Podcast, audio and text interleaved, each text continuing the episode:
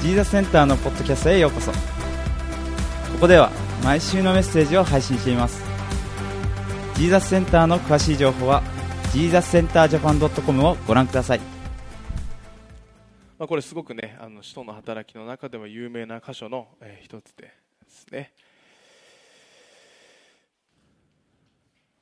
えー皆さんは車運転されるでしょうか？おそらくね栃木県に住むとね、まあ、北関東と言ってもいいのかな。結構車に乗ってらっしゃる方多いと思うんですけれどもね。皆さんは何色の免許ですか？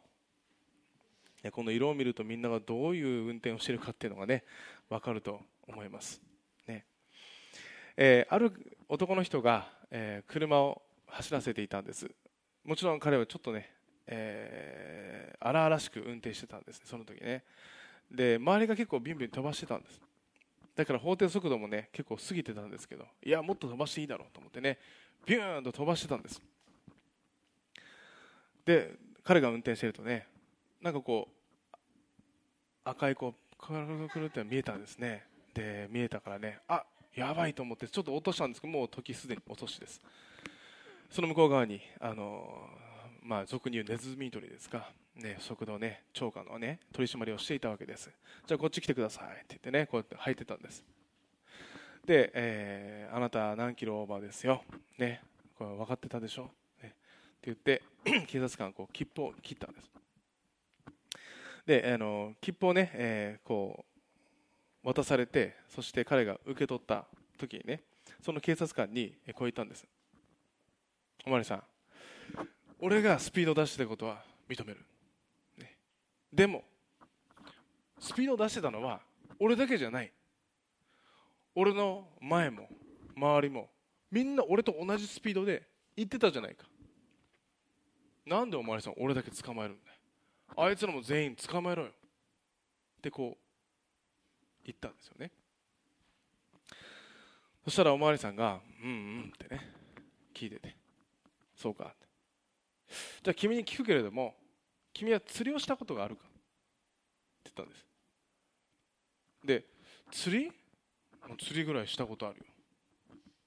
川釣りかい海釣りかいどっちもしたことあるよ。って言ったんです。そしたらおまわりさんが「うんそうか。じゃあ君は海に釣りに行ってその海の魚を全部釣るかい?」って言ってニヤって笑って去っていったんですって。ね。つまりおまわりさんは釣りはたまたまね釣り針を下ろしてでそこにいた魚を釣りますよね。海全部の魚は釣れません。たまたまそこに行って釣れたから釣ったんです。だからお前が捕まったのはたまたまだよって言ったんです。ね。ね。確かにね。でもまあねあの皆さんもねこんな思いしたことってなかったですか？今までね。右折禁止俺だけじゃないよ曲がってたの前の車もだよ捕まえろよ。ね。たまたまだったんです。捕まったのね。でもねたまたまだったとしても証拠があったらダメなんですよ。ね。現行犯っていうのはもう何も覆せないわけですよね。あの何か物事が起こった時には証拠や証人が必要なんです、ね、違反の時には警察官がもう証人です。そしてその証人が証拠を握ってるんです。だから覆らないんです。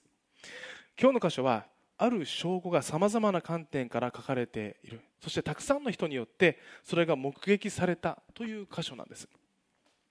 これは父の約束が成就するという箇所ですよね。あのちょっと今今までのことをおさらいするとイエス・キリストが十字架にかかり3日後によみがえり40日の間弟子たちの前に現れて確かに復活されたという証拠を残された。その後に天に昇られた。これを昇天と言いましたね。前回の箇所は、えーその父の約束をずっと待ってたんです弟子たちがね。なぜかというとイエス・キリストが復活して父の約束を待ちなさい。弟子たちはヨーロッパにこれから伝えに行こうとしていたんです。でも彼らがそれ行く前にまず父の約束約束を待ちなさい。こう弟子たちに対して語ったわけです。そして今日の箇所では実際にその父の約束が成就してその父の約束というのはその聖霊なる神が父子聖霊なる神がこの聖霊なる神が弟子たちのうちに宿る、ね、という注がれるというねところです。ではその聖霊なる神がどのようにして弟子たちに臨んだのか、ね、その確かな証拠を今日は共に目撃していきたいと思うんです。で今日の箇所にはこの聖霊が弟子たちにいつどのようにして臨んだのかということが鮮明に書かれているんです。いつだったかというと五巡節の日って書いてあるんです。今日の2章の一節のまず初めに五巡節の日って書いてありますね。必ず証拠にはいつだったのかというのが必要なんです、えー、ルカは弟子たちに聞いてその日のがいつだったのかというのをしっかりと書き記しました。五巡節の日です。五巡節の日って今聞いてあーっていう人ってあんまりいないと思うんですよね。じゃあ五巡節の日って何なのかっていうとあの当時ユダヤ人たちが守っていたお祭りっていうのは3つありました、ね、えカリオの祭り10月頃、ね、そして杉越の祭りこれは3月から4月頃です。そして収穫祭七週の祭りっていうのがあったんです。特にこの収穫の祭り七週の祭りっていうのは杉越の祭りから49日後なんです。7週後つまり50日目、えー、後に祝うのがその7週の祭りなんです。50日後なのでそれを五巡節と言ったんです。つまり五巡節の日っていうのはこれは収穫の祭りの日という意味を表すんです。そしてこれをギリシャ語でペンテコステっていうんです、ね、覚え方はペンテコステはちゃんとペンテコステっていうんですよ、ね、でこの収穫祭ではもちろんイスラエルの、ね、民が収穫したものこれは神様が与えてくれたものであるということでこの収穫を捧げたんです、ね、そしてあともう一つ意味がありました。あともう一つはモーセが立法を受けた日としてお祝いしていたんです。ね。モーセの立法というのはあの創出レビ民新明記最初の5巻に書いてありますね旧約聖書の。そこには613の戒律が書かれています。これが民に与えられたんです。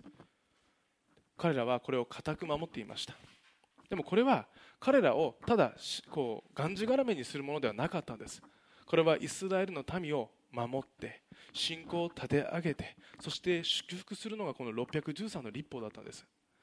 だからこの立法が与えられた。神は私たちをいつも祝福してくださる。これを祝っていたのがこの収穫の祭り七週の祭り五巡節の日だったんです、ね、でこのユダヤの三大祭りというのは必ずこのユダヤ人たちは宮に登ってくるんです。宮っていうのは当時のエルサレムにあった神殿です。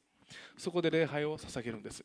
なので遠くから旅をしてきてそして宮に登っていって礼拝を捧げていたんです。一方弟子たちはどうしたかというと彼らはもうエルサレムにいましたよね。この前もねアッパールームアッパールームっていうところにいたって言って話しましたよね。最後の晩餐が行われたところでとこに帰っていったとありますからエルサレムにいたんです。でも彼らは日に3度礼拝していたんです。9時12時3時です。そこに宮に登っていってもう近くですからね。ねもしかしたらここから自由ぐらいだったのかな？距離的に言えばね。そのぐらいの距離です。あの私もその辺りねあの何度か行きましたけれども大体そのぐらいの距離なんです。そこに行ってねそして祈っていたわけです。つまりねこの当時神殿は多くの人でごった返してたんです。そうするとこのことが起きた。これが2章の2節です。すると突然天から激しい風が吹いてくるような響きが起こり彼らのいた家全体に響き渡った。また炎のような分かれた舌が現れて一人一人の上にとどまったっていうんですね。これは視覚的聴覚的そして触覚まあ触れる感じですよね、まあ、風が肌で感じましたからね。的にもそこにいる人全ての人が体験した出来事だったんです。この箇所のこの風とかこの炎っていうのはある意味を表しています。これは神の霊です。神の霊は時々炎とか風という言葉で聖書の中に表されているんです。例えばエゼキエル書の37章の9節から10節です。この、えー、その時主は仰せられた。息に予言せよ。人の子よ。予言してその息に言え。神である主はこう仰せられる。息を四方から吹いてこい。この殺された者たちに吹きつけて彼らを生き返らせよ。私が命じられた通りに 予言すると息が彼らの中に入った。そして彼らは生き返り自分の足で立ち上がった非常に多くの集団であった。この息っていうのは風と訳せる言葉なんです。ね、主の息とかねこれは風と訳せます。これは神の霊のことですね。そして炎です。炎はあの偉大なモーセさっきも出てきましたけどね。モーセが神様と出会う時がありました。そこではねどうやって出会ったかというと彼は燃える芝を見たって書いてあるんです。出エジプト記の3章の2節。すると主の使いが彼に現れた。芝の中の火の炎がの中であった。よく見ると火で燃えていたのに芝は燃え焼け尽きなかったって書いてあるんですね。そしてここでモーセに神様が語ったんです。つまりこれは神の霊がここにあったということですよね。そしてここでは分かれた舌が現れてとあるんです。ビローンってね。でもこれはまああの表現ですよね。表現の仕方。つまり風に伴った炎が分かれた舌のように弟子たちの上に注がれた望んだわけです。そして他国の言葉で、えー、話し出したということですよね。そうすると当時は祭りのために世界中から来ていた人たちがあこれは私の母国語だ。あ彼らは私の母国語で話しているって言って、えー、聞いたってことですよね。あのこの言葉に関してはあの精霊に満たされて語る、ね、言葉として威厳っていう言葉でこれ以降も聖書には表されています。つまりここでは周りの人が目で見て感じ聞こえる形で力強く望んだということですよね。つまりねこの場所にいる人周りに住んでいた人も全ての人が目撃したんですね本当ですか？本当にこの炎の下が現れたんですか？ね。そうなんですね。これだけの人が見ているからです。ではこの箇所から私たちは何を学ぶことができるのかってことです。まずね神様はこの収穫祭の意味をアップデートしたんです。アップデートって知ってますか？皆さん携帯もね最近アップデートされるでしょ？パソコンもアップデートねちゃんとしてないと動かなくなるんです。アップデートっていうのは今まであったものの上に新しいものを付け加えたり良いこと最新のものを積み上げることです。ね。で今まで収穫祭は例えば穀物とかその収穫したものを捧げていたんです。でもこの今回の出来事を通して 今度聖霊なる神が宿る弟子たちを通して全世界に彼らが出て行って希望を必要としている魂に魂の収穫をする、ね、彼らが収穫にその魂の収穫に出かけるっていうね。この伝道がスタートする日、ね、そんな記念すべき日となったんです。あの天国での話なんですけれどもね。あの、まあ、もちろんイエス・キリストが十字架にかかりそして天国に登ったわけですよね。でそこで天国でみんなが、えー、こう待ち待っているわけですよね。あの最初に一番初めに迎えたのは誰だと思います？モーセじゃないですよね。アブラハムじゃないと思います。おそらく父なる神だと思います。ね。神様が よく頑張ったね我が子よ。苦しかったでしょう。痛かったでしょう。そうやっておそらく、ね、イエス様を迎えたわけですよね。それから今度は天使たちが迎えそして今までの信仰者たちを迎えたでしょう。おそらくね天国ではね勝利の賛美が流れたと思いますよ。ね。 Joy! Joy! Joy!ね。で今度はねそんな賛美もね今度はこうなんていうか今度祝福する賛美とかねたくさんの賛美が流れていたと思います。でね 少しね落ち着くとあのねある人がねこんな質問をしに来たんですって。イエス様って。すごくシンプルな質問していいですか？であいいよ。なんだい？って言うんです。そうするとねイエス様あなたの素晴らしさこのね救いまた福音これをねイエス様がご自身が伝えた方が良かったんじゃないですかって。もうちょっと地上にいてねイエス様33年いましたからねもうちょっと長くいてもよかったんじゃないんですか？イエス様ご自身が伝えた方がもっとこう力だったり、ね、影響力があったんじゃないですか？って言ったんですって。ねそうするとねあのイエス様こう言ったんですって。よく考えてほしいって。私が一人では私が語らなきゃいけない。私以外のものは語れない。ね。でも今度は弟子たちが語ればその弟子たちから多くの人たちに伝わっていく。今度はその多くの人たちが多くの人たちに。そしてそのもっと多くの人たちがもっともっと多くの人に語れるじゃないか。そう言ったんです。そしたらねそれ聞いた人がいや弟子たちでいいんですか？信頼できるんですか？彼らも人間ですよ。って言ったんです。そしたらイエス様はね、うん、確かに彼らだけだったら心配かもしれない。でも安心してほしい。これから聖霊なる神が望むから望むから。聖霊なる神は私と同じ存在だから。あの父なる神様と同じ存在だから。その存在が聖霊なる神として一人一人に宿るんだ。ということは聖霊なる神が増えていくんだ。私が一人で語っていた。私が地上で体を持っていて一人で語れば一人だった。でも弟子たちが増えていけば私も増えるんだ。そうするとその人がこう言ったんですって。それは効率がいいですね。って言ったんですって。これはねある意味真理です。ね。イエス・キリストを信じる全ての人のうちに聖霊なる神が宿るんですね。住まわれるんです。もちろん私たちのうちにもそれぞれのうちにもこの聖霊なる神が宿ってるんです、ね、その聖霊なる神が私たち一人一人を導いてくるんです。そしてね多くの人にこの神様を証しする手伝いもしてくれるんです。イエス・キリストご自身が私たちとうちにおられると言ってもいいですね。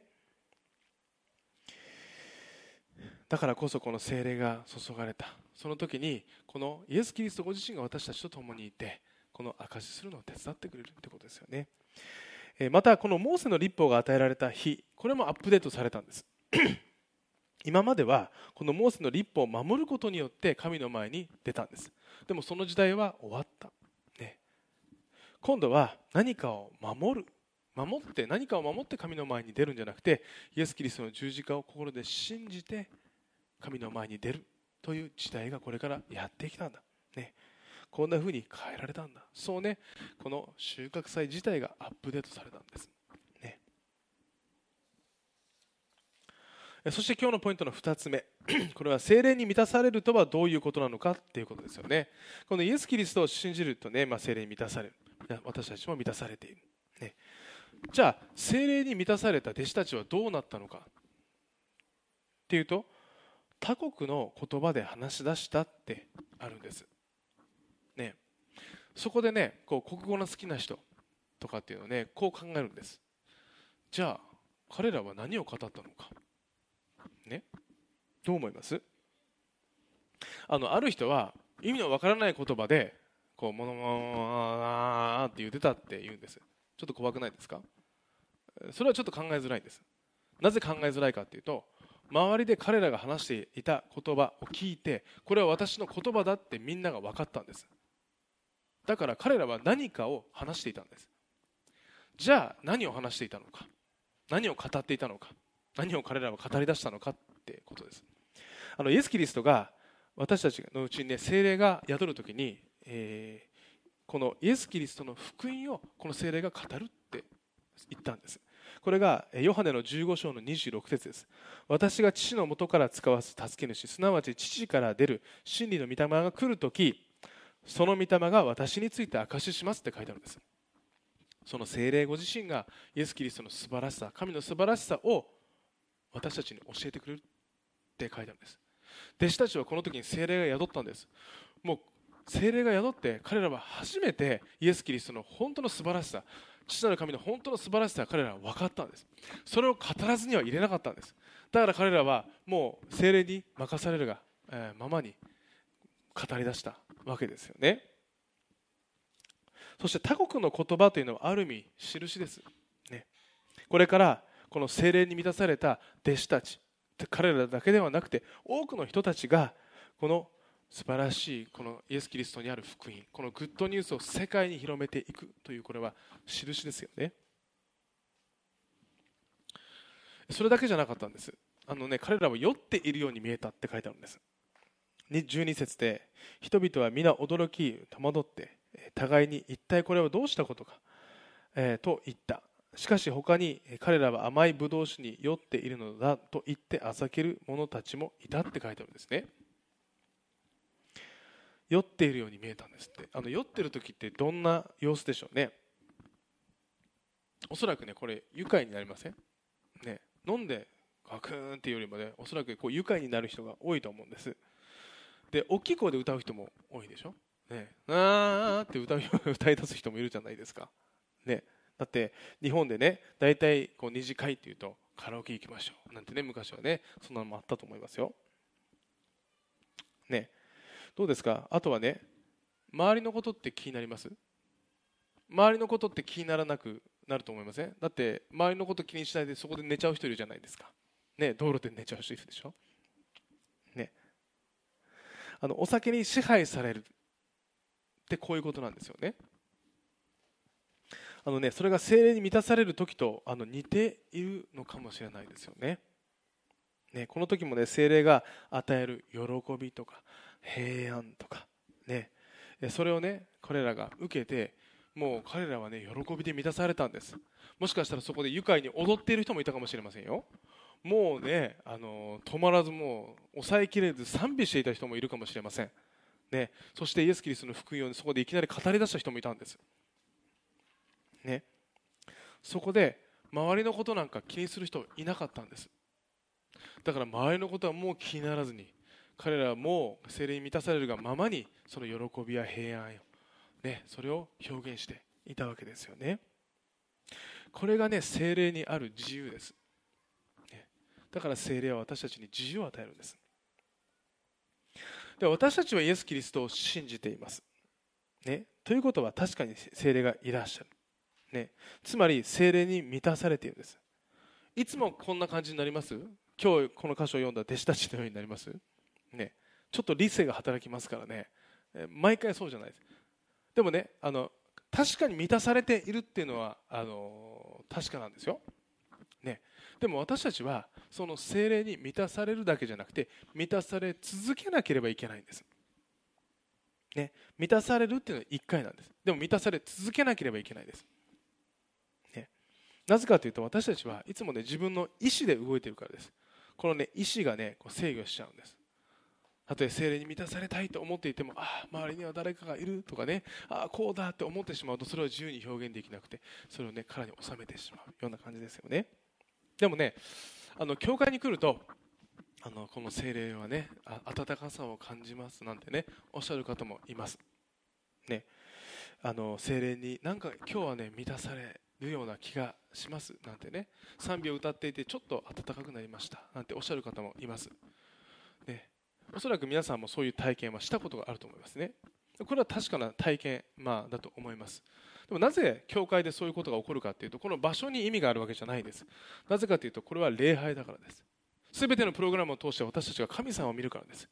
だからこそ私たちのうちにいるその精霊が豊かに働くんです。そしてまあね、こう別にあのいろんなところにカメラ、まあ、カメラ1個ついてますけどね、もう誰が見てるかっていうのもあんまり気にならなくなってしまう時もありますよね。そうするとこう手を挙げて賛美ししててもね、何にも気にならない。ね。私たちは神様にフォーカスを置くっていうね、意思が働くんです。だから自分たちがどう見られているかっていうのは気にならなくなるわけですよね。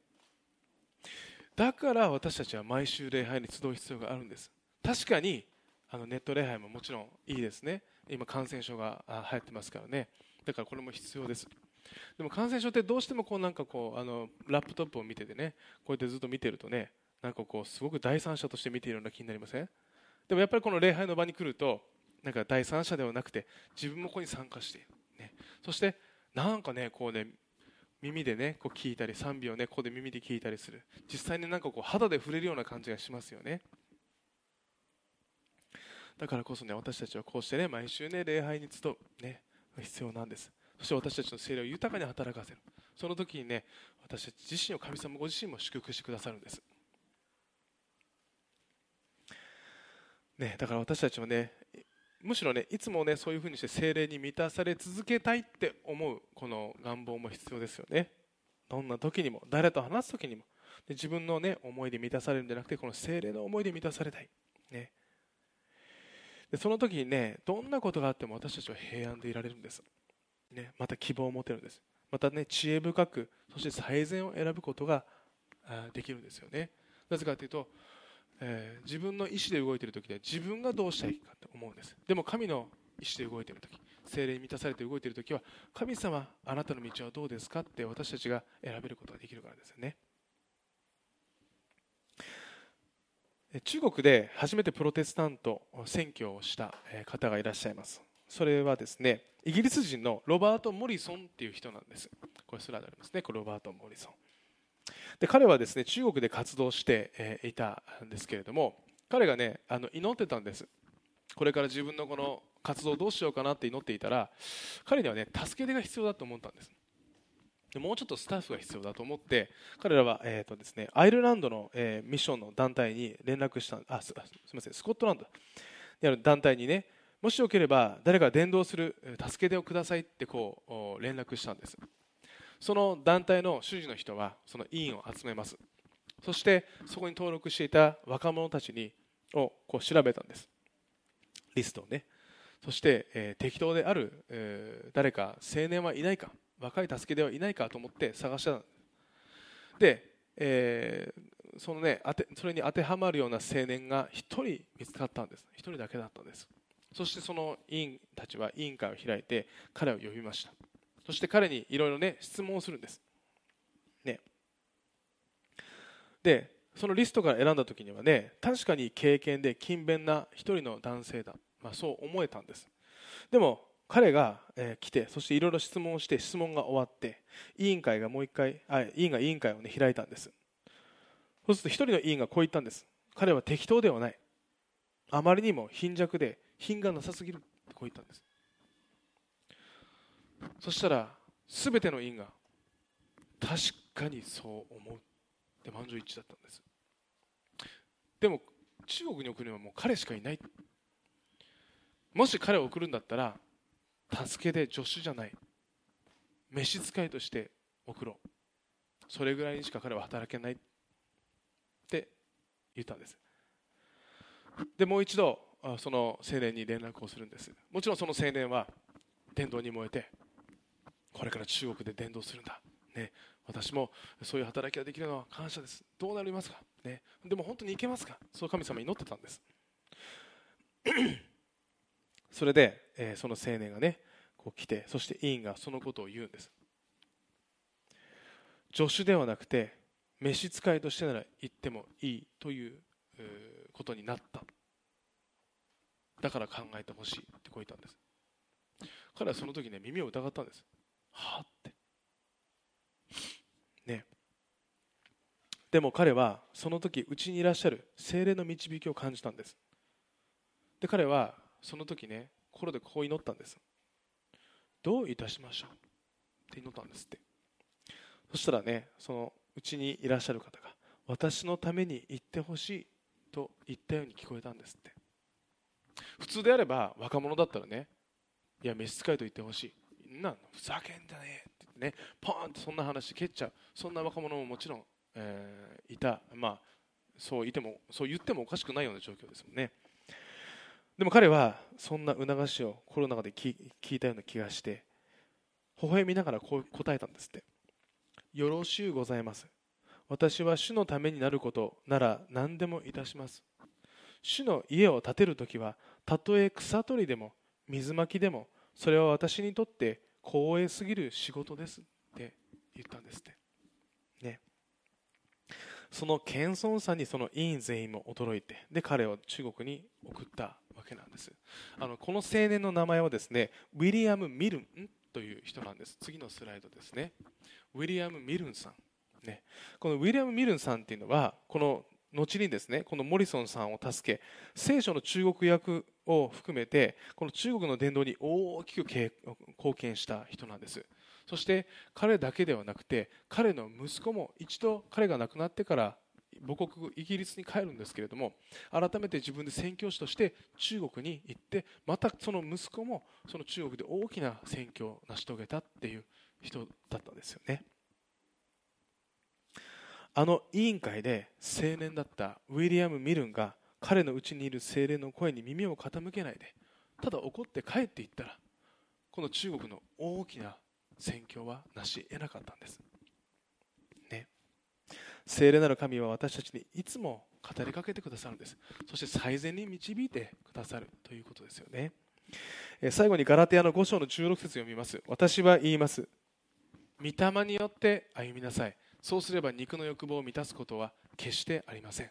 だから私たちは自分自身ではなくていつもうちにいる聖霊なる神のご自身の声を聞くべきだってことですよね。なぜかというとその聖霊なる神は父子聖霊なる三位一体の神なんです。私たちをお作りになった神ご自身が私たちのうちにいてそして私たちを導いてくださっているわけですよね。さあ今週も聖霊に導かれて歩んでいきましょう。では一言お祈りいたします。愛する天のお父様私たち一人一人をあなたがここに置いてくださり感謝します。そして確かに私たちのうちに聖霊なる神あなたご自身がいらっしゃることを感謝します。ウィリアム・ミルンがあなたの、えー、あなたに満たされそしてあなたに求めそして答えをもらいそして最善を得たように神様私たちも一つ一つの出来事をあなたに心で祈りそして決めていくことができますようにどうか私たち一人一人に語りかけてください。今週もあなたに期待してイエス・キリストの皆を通して祈ります。アーメン、えー、それでは、えー、しばらくの間それぞれで祈る時間を持ちましょう。